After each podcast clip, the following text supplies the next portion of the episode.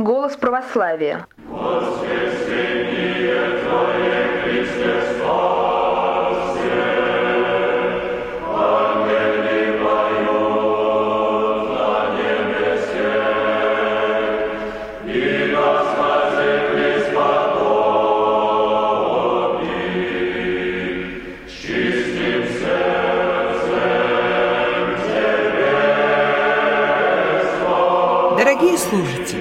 Мы предлагаем вам новый цикл передач по Новому Завету, для изложения которого мы вдохновлялись главным образом книгой епископа Касьяна Безобразова, ректора с 1947 по 65 Свято-Сергиевского православного богословского института в Париже «Христос и первое христианское поколение», а также его лекциями по Новому Завету. Христианство есть Церковь Христова, и в ней мы приобщаемся к новой жизни со Христом в Духе Святом. Сын Божий воплотился во Христа и стал человеком. Поэтому всякий, кто знает Христа, знает Бога. Кто любит Христа, тот любит Бога. Кто живет Христом, тот живет Богом. Лик Христа явлен нам в Новом Завете – Новый Завет входит в состав Священного Писания так же, как и Ветхий Завет. Для православных Священное Писание не просто книга, а именно Священное Писание, потому что оно содержит в себе божественное откровение, то есть все истины, которые Богу было угодно открыть человеку о себе самом. Откровение – это единственный источник нашего знания о Боге – так как Бога мы познать не можем ни нашими органами чувства, ни какими бы то ни было другими доступными человеку способами. На путях одного лишь только естественного познания Бога познать нельзя. Нужно, чтобы Бог дал возможность человеку пережить встречу с Ним. Такую встречу делает возможным откровение. Будучи снисхождением Бога в мире – Откровение невозможно без акта божественной любви, наиболее полное проявление которой было оказано тогда, когда на землю пришел сам Сын Божий, Иисус Христос, живший среди людей, общавшийся с ними и оставивший нам всю полноту божественного откровения. В порядке откровения нам подается не только дар встречи с Богом, но и дар свидетельства об этой встрече. И плодом того, что Бог давал людям не только себя встречать, но и свидетельствовать об этой встрече, является Священное Писание. В Священном Писании письменно засвидетельствовано о встрече человека с Богом, о благодатном даре, которого сподобились авторы священных книг, а именно даре боговдохновленности – Отсюда основное свойство Священного Писания – его истинность, то есть непогрешимость против божественной истины, сообщаемой Богом человеку. Когда мы говорим об откровении Бога, поданном им, пророку или евангелисту, нужно всегда помнить, что это откровение дается ему лишь как посреднику. В Ветхом Завете Господь говорил Моисею и другим пророкам «Иди и возвести сынам Израилевым». В Новом Завете Христос говорит апостолам «идите и научите все народы». Хотя в акте откровения живую весть о Боге получает один человек, откровение это, тем не менее, дано всему человечеству. И не только узнать или прочитать об этом откровении предлагается другим людям, но все они призываются пережить его так, как переживал его сам посредник, то есть автор свидетельства. Духовный опыт посредника переживается и обогащается созвучным опытом всякого другого человека. Таким образом, откровение продолжает жить, быть обращенным к людям и представляется нам как постоянная живая реальность.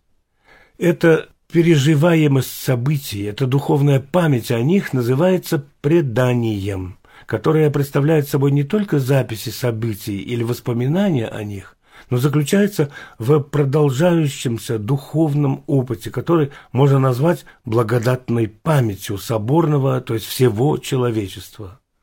Бог даровал церкви особые дары благодати, чтобы этот духовный опыт продолжал жить. Прошедшее в предании переживается как настоящее. Из предания возникает священное писание, в которое вошли книги Ветхого и Нового Завета. Они вошли в канон потому, что священное предание свидетельствует о них как содержащих образец истинных веры и благочестия. Священное писание Нового Завета было написано по-гречески, за исключением Евангелия от Матфея, которое, по преданию, было написано по-древнееврейски или по-арамейски. Но так как этот древнееврейский текст не сохранился, греческий текст считается подлинником и для Евангелия от Матфея. Таким образом, только греческий текст Нового Завета – подлинник – а многочисленные издания на разных современных языках всего мира являются переводами с греческого подлинника Нового Завета. Греческий язык, на котором был написан Новый Завет, уже не был классическим древнегреческим языком и не являлся, как раньше думали, особым новозаветным языком. Это был разговорный, повседневный язык первого века по Рождестве Христовом, распространившийся в греко-римском мире и известный в науке под названием «обычное наречие». Однако стиль, оборот речи и образ мыслей евангелистов обнаруживают древнееврейское или арамейское влияние. Подлинный текст Нового Завета дошел до нас прежде всего в большом количестве древних рукописей, более или менее полных, числом около пяти тысяч и написанных со II по XVI век. До последних лет самые древние из этих рукописей не восходили далее IV века по Рождестве Христовом. Теперь После новейших открытий, сделанных уже в XX веке, новозаветная наука получила в свое распоряжение множество фрагментов рукописей на папирусе, относящихся к третьему или даже ко второму веку христианского летосчисления. Последние из этих открытий были сделаны в 60-е годы XX столетия – Кроме греческих рукописей, у нас имеются древние переводы или версии на латинский, сирийский, коптский и другие языки. Из них самые древние были сделаны не позже II века. Наконец, сохранились многочисленные цитаты отцов церкви на греческом и других языках, в таком количестве, что если бы текст Нового Завета был утрачен и все древние рукописи были уничтожены, то все же ученые-специалисты могли бы восстановить этот текст только по цитатам из творений отцов церкви. Таким образом, текст Нового Завета в целом зафиксирован совершенно неопровержимо. Небольшие разночтения этого текста – являющиеся предметом научных исследований новозаветных ученых и критиков, можно считать совершенно второстепенными. В Новом Завете имеется 27 книг. Они подразделены издателями Священного Писания на 260 глав неравной длины. В подлинном тексте этого подразделения нет. Современное подразделение на главы в Новом Завете было сделано в XIII веке для облегчения ссылок и цитат. Священные книги Нового Завета принято обычно подразделять на четыре части. Законоположительную – четверо Евангелия, историческую – деяния апостолов, учительные – семь соборных посланий и четырнадцать посланий апостола Павла, и пророческую – апокалипсис или откровение Иоанна Богослова. Слово «Евангелие» греческое, а по-русски оно означает «благовестие», то есть хорошая, благая весть о том, что Иисус Христос пришел на землю, чтобы открыть людям путь на небо для вечной жизни. По именам четырех евангелистов, то есть тех, кто написал четыре книги Евангелия, они называются Евангелием от Матфея, Евангелием от Марка, Евангелием от Луки и Евангелием от Иоанна. Все четыре евангелиста согласно повествуют о жизни и учении Христа Спасителя, о его чудесах, о крестных страданиях, смерти и погребении, о его преславном воскресении из мертвых и вознесении на небо. Взаимно дополняя и разъясняя друг друга, Евангелие представляет собой единую целую книгу, не имеющую противоречий, несогласий в самом главном и основном в учении о спасении, которое совершено воплотившимся Сыном Божиим, совершенным Богом и совершенным человеком. Однако, хотя все четыре евангелиста рассказывают о тех же самых событиях, тем не менее, во многих деталях они отличаются друг от друга. Из четырех Евангелий содержание первых трех, от Матфея, от Марка и от Луки, во многом совпадает и близко друг к другу как по самому повествовательному материалу, так и по форме изложения. В связи с этим первые три Евангелия принято называть синоптическими, от греческого слова «синопсис», что значит «изложение в одном общем образе». Четвертое Евангелие от Иоанна в этом отношении стоит отдельно, значительно отличаясь от первых трех, как излагаемым в нем материалом, так и своим стилем и формой изложения. Объясняя причину существования некоторых разногласий между отдельными Евангелиями, православная церковь всегда исходила из того, что Дух Святой, вдохновляя священных писателей, не стеснял их собственного ума и характера. Наитие Святого Духа на апостолов не подавляло собой Духа человеческого, а только очищало и возвышало его. Поэтому, представляя собой единое целое в изложении божественной истины, все четыре Евангелия различаются между собой во-первых, в зависимости от личных свойств характера каждого из евангелистов, во-вторых, вследствие обстоятельств и условий, при которых они были написаны, и в-третьих, в зависимости от цели, которую ставил перед собой каждый из них. Апостольское предание, закрепленное в Иерусалимской церкви, сохранилось в наиболее чистом виде в Евангелии от Марка, написавшего для римской церкви проповедь апостола Петра. Евангелист Марк – был родом из Иерусалима. Веру Христову обращен апостолом Петром, который поэтому называет его своим сыном. В 45 году Марк вышел с Павлом и Варнавой на проповедь, но уже в Памфилии расстался с ними и вернулся в Иерусалим. От 62 по 67 год деятельность Марка была сосредоточена в Риме. Обращаясь в своем Евангелии к жителям Рима Марк не ставил перед собой исторической цели. Он считал нужным объяснить своим читателям географию Палестины, иудейские обычаи, арамейские выражения. Все же, относящееся к римскому быту, он полагал известным читателям и, следовательно, не нуждающимся в объяснении. Обращаясь к неиудеям, Марк дает мало ссылок на Писание Ветхого Завета, считая это ненужным. Главная цель евангелиста – утвердить в обращенных язычниках веру в божественность Спасителя и власть Христа, Сына Божия, над всей тварью. Поэтому значительная часть повествования посвящена рассказу о чудесах, в особенности об изгнании бесов – Другая цель евангелиста Марка – представить Христа в общении с учениками, показать, как Он учил их и воспитывал. Во всяком случае, время составления второго Евангелия не может быть определено с точностью.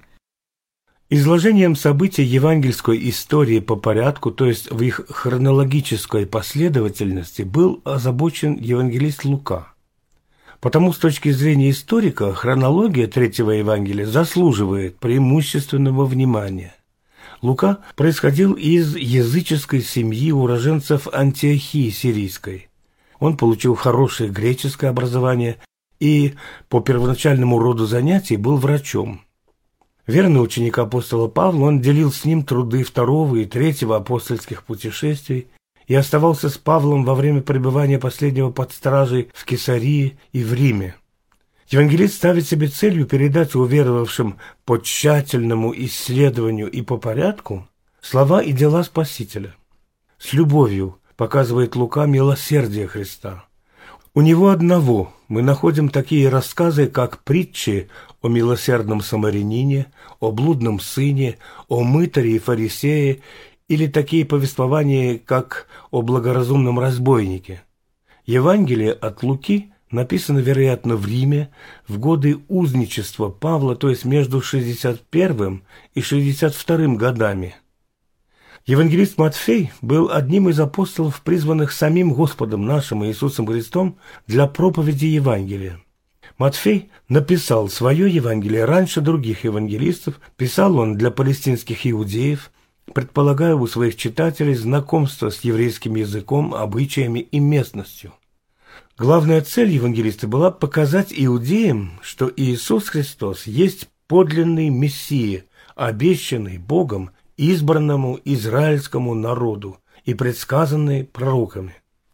Евангелист Матфей излагал в своем Евангелии в систематической форме события земного служения Христа и его проповедь в Галилее и Иерусалиме, собирая отдельные поучения в связанное целое больших речей и группируя события по объединяющим их общим признакам, как, например, чудеса, исцеления, поучения и так далее.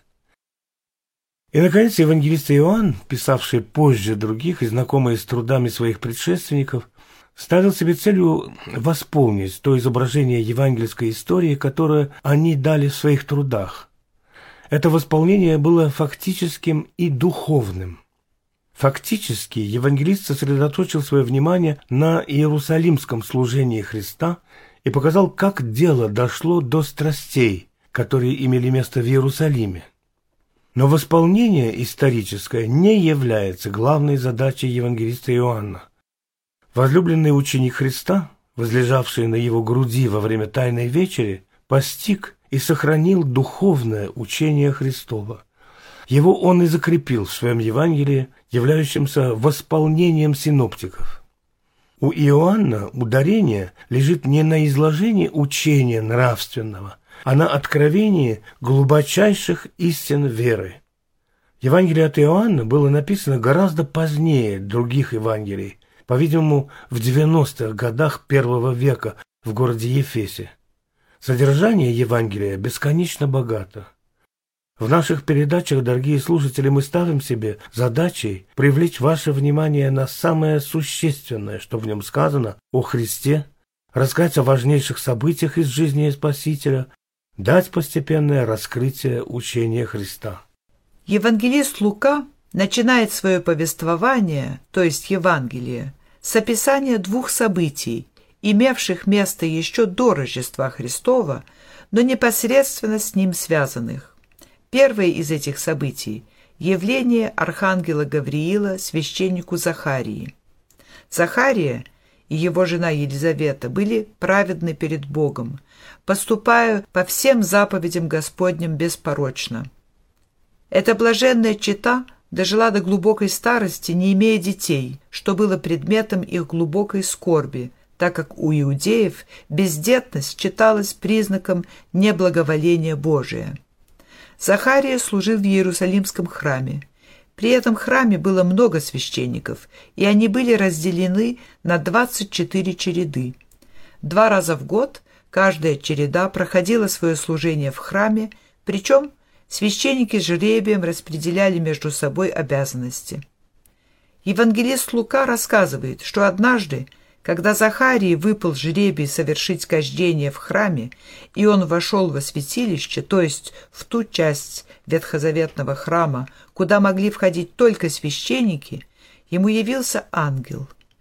Ангел сообщил Захарии, что у него родится сын Иоанн, который будет велик перед Господом и исполнится Духа Святого еще от чрева матери своей. По словам ангела, Иоанну была уготована большая честь приготовить народ к пришествию Мессии, то есть Христа Спасителя, предвестником, то есть предтечей, которого он станет. Захария смутился, то есть усомнился в возможности сказанного. Услышав слова ангела, он высказал недоумение, что в старости можно стать родителями. Чтобы рассеять сомнения Захарии, ангел назвал ему свое имя. Он, архангел Гавриил, что значит «сила Божия». Он тот самый Гавриил, который являлся пророку Даниилу, предсказывая ему время прихода Мессии. За неполное доверие к божественному вестнику Захария был наказан немотой, которая продолжалась до того времени, пока не свершилось сказанное, и у него не родился сын Иоанн, действительно ставший впоследствии предтечей и крестителем Господним. Иоанн прославляется православной церковью как высший ветхозаветный пророк и является собой предел ветхозаветной праведности. Церковь именует его небесным человеком и земным ангелом. Рождением Иоанна Предтечи завершается ветхозаветное приготовление к принятию Спасителя.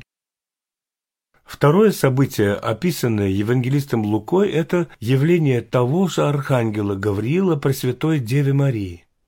В шестой месяц после зачатия Елизаветы и Иоанна архангел Гавриил был послан в маленький городок Назарет, существующий до ныне и находящийся в южной части Галилеи, к деве, обрученной мужу именем Иосиф.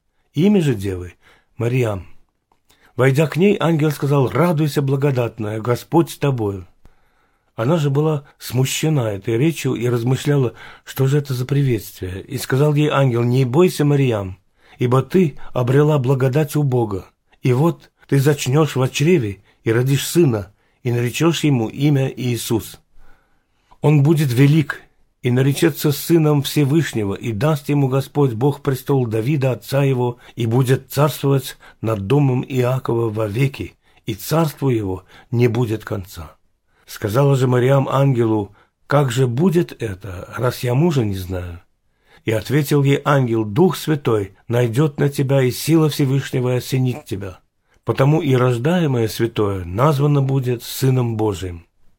Вот и Елизавета, родственница твоя, называемая неплодную, и она зачала сына в старости своей, и ей уже шестой месяц, ибо у Бога не останется бессильным никакое слово.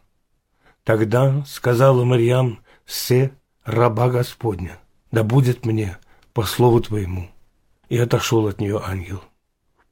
Марию не устрашило явление ангела, как это случилось со священником Захарией. Святой Андрей Иерусалимский так объясняет душевные переживания Пресвятой Девы в момент появления ангела.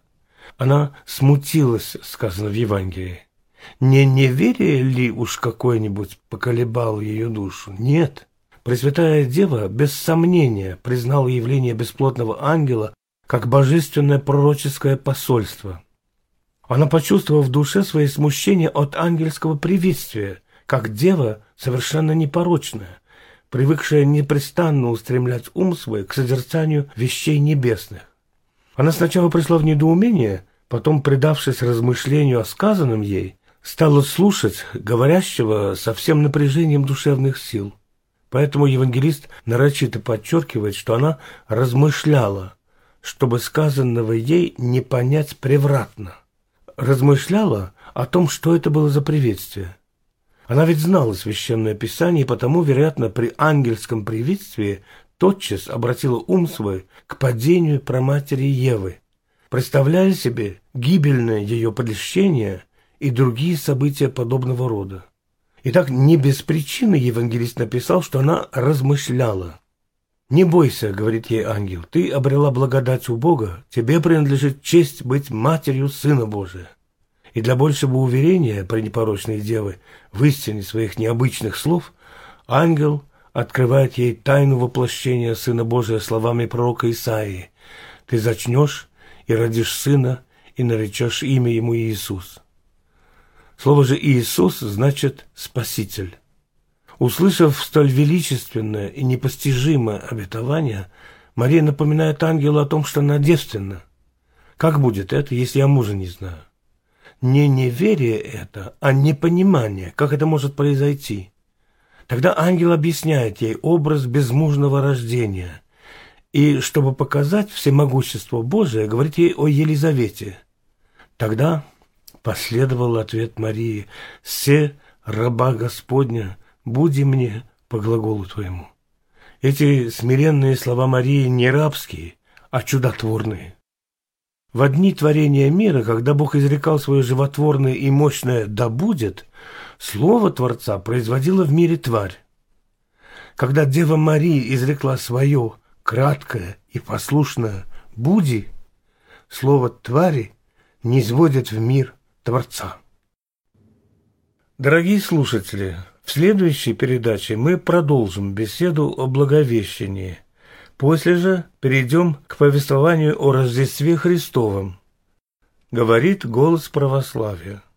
Пишите нам по адресу 199 034 Санкт-Петербург, набережная лейтенанта Шмидта, 39. Голос православия.